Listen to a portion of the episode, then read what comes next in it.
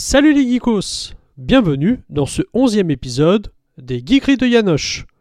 Aujourd'hui, on ressort un vieil ordinateur du placard pour parler football et plus précisément de Match Day 2. Allez, c'est parti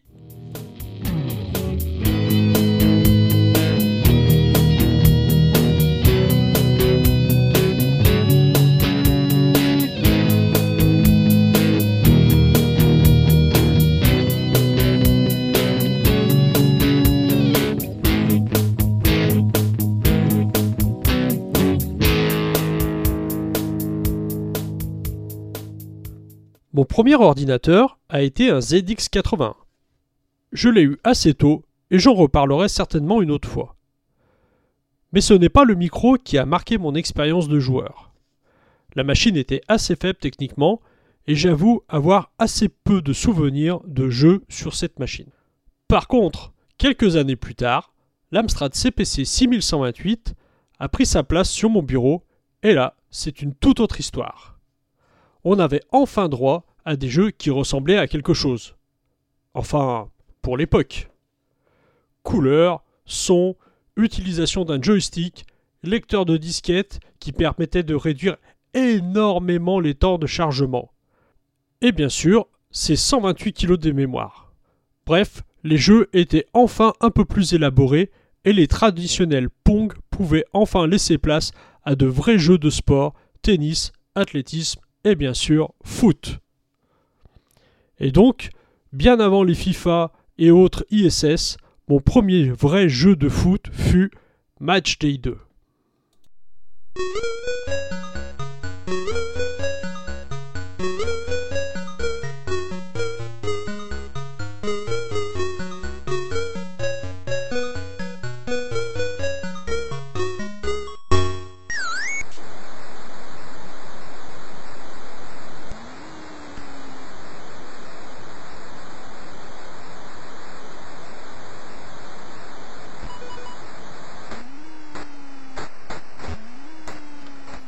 Sorti en 1987 sur Amstrad CPC, Commodore 64, MSX, ZX Spectrum, Match Day 2 a été développé et édité par Ocean Software et réalisé par John Ritman, à qui on doit entre autres d'autres grands hits comme Head Over Hills ou Batman, la version en 3D isométrique. Il fut assisté au graphisme par Bernie Drummond et par Guy Stevens à la musique et au son. Ce jeu fait bien évidemment suite à Match Day, mais euh, n'ayant très peu joué à l'époque, je n'en parlerai pas aujourd'hui. Dans Match Day 2, le terrain est vu de côté et les équipes sont composées de 7 joueurs. Les graphismes sont évidemment assez sommaires, avec peu de couleurs, mais on distingue parfaitement les joueurs des deux équipes, et c'est bien là le principal. Le jeu peut se jouer à la manette ou aux touches, mais comme les manettes n'avaient à l'époque qu'un seul bouton sur ces micros, tout se fait évidemment avec un seul bouton. Pour gérer la force de frappe, il y a en haut de l'écran une jauge de force qui se remplit et se vide en permanence, que l'on ait le ballon au pied ou non. Donc, lorsque l'on voudra tirer, il faudra appuyer au moment où la jauge sera remplie à la force adéquate. Bref, pas toujours simple, en pleine action, d'attendre que la jauge se remplisse correctement pour faire le tir adapté. Malgré tout, le bouton a d'autres utilités. Lorsque vous n'avez pas le ballon, il permet par exemple de sauter, et de faire des têtes, ou même euh, de faire des reprises. Il permet également de faire plonger le gardien.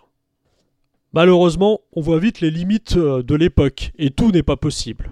Si on peut bien évidemment faire des touches, des corners, il n'est pas possible de tacler, ni même de faire de fautes. Il n'y aura donc jamais ni coup franc, ni penalty et pas de gestion de hors-jeu non plus. Enfin, la gestion du gardien est très sommaire. Pas possible de bloquer le ballon. On peut juste l'intercepter, comme le ferait en mur. En résumé, le ballon rebondit contre le gardien. Autant dire qu'il faudra que les défenseurs récupèrent vite le ballon, sinon l'attaquant aura une nouvelle chance de marquer. Pour finir, le jeu est très lent. Mais ça laisse finalement un peu de temps pour construire et faire de belles actions. On est à des années-lumière d'un kick-off ou d'un sensible soccer qui faisaient eux beaucoup plus appel au réflexe. Avec Puyol. Ils sont quatre sur une même ligne devant. Mais Zidane a récupéré avec Ovu. Pour Wilton, pour Zinedine Zidane. Et Zidane. El Magnifico, Et bout, au bout, au bout. Le but. Et Zidane est marqué. Et Zidane est marqué. Et Zidane est marqué, Zizou. El Magnifico. Et l'équipe de France qui mène 3 buts à un. Alors après la présentation de tous ces points négatifs, vous devez vous demander pourquoi je vous parle aujourd'hui de ce jeu. Alors si aujourd'hui il s'avère très difficile de rejouer, à l'époque on était face à un bon jeu de foot. Je rappelle qu'on était tout de même deux ans avant Kickoff et trois ans avant Sensible Soccer. Et finalement, sur Amstrad, à cette époque, peu de jeux rivalisaient avec ce Match Day 2. Il faut dire qu'il proposait tout de même pas mal d'options, jeu à 1 ou 2, en 1 contre 1 ou même 2 contre l'ordinateur. Il était possible de faire un petit championnat, une coupe et bien évidemment des matchs amicaux. On pouvait régler la difficulté, paramétrer la gestion de la jauge de force, la gestion du gardien en automatique ou manuel. Bref, c'était déjà pas mal pour l'époque. Comme vous l'aurez très certainement compris, Match Day 2 est un jeu qui m'a marqué à l'époque, mais qui reste aujourd'hui très difficile à rejouer, tant la différence technique avec ses successeurs est colossale. Mais on retrouvait finalement cette même différence avec ses prédécesseurs, et pour tout dire, cela me suffisait à l'époque pour m'amuser. Alors si je ne vous conseille pas forcément aujourd'hui d'y rejouer, je pense qu'il reste intéressant d'y jeter un œil, ne serait-ce que pour voir le chemin parcouru en 35 ans.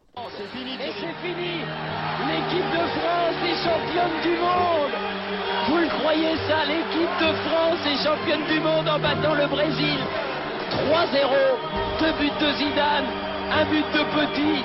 Je crois qu'après avoir vu ça, on peut mourir tranquille. Enfin, le plus tard possible, mais on peut. Ah, c'est superbe Quel pied Ah, quel pied Oh putain Oh là là là là là là Match Day 2 est un jeu de foot développé et édité par Ocean Software, sorti en 1987 sur les micros de l'époque. Vous pouvez y jouer aujourd'hui en émulation ou sur les machines de l'époque si vous les avez encore. Il doit également être possible d'y jouer sur le Commodore 64 Mini si vous le possédez. Et qui sait, peut-être aurons-nous droit prochainement à un Amstrad CPC Mini qui permettrait d'y rejouer dans les conditions proches de celles de l'époque. Sur ce, je m'en retourne faire un petit match et vous dis à très bientôt pour de nouvelles aventures geeks. Les les les, allez les bleus, allez les bleus,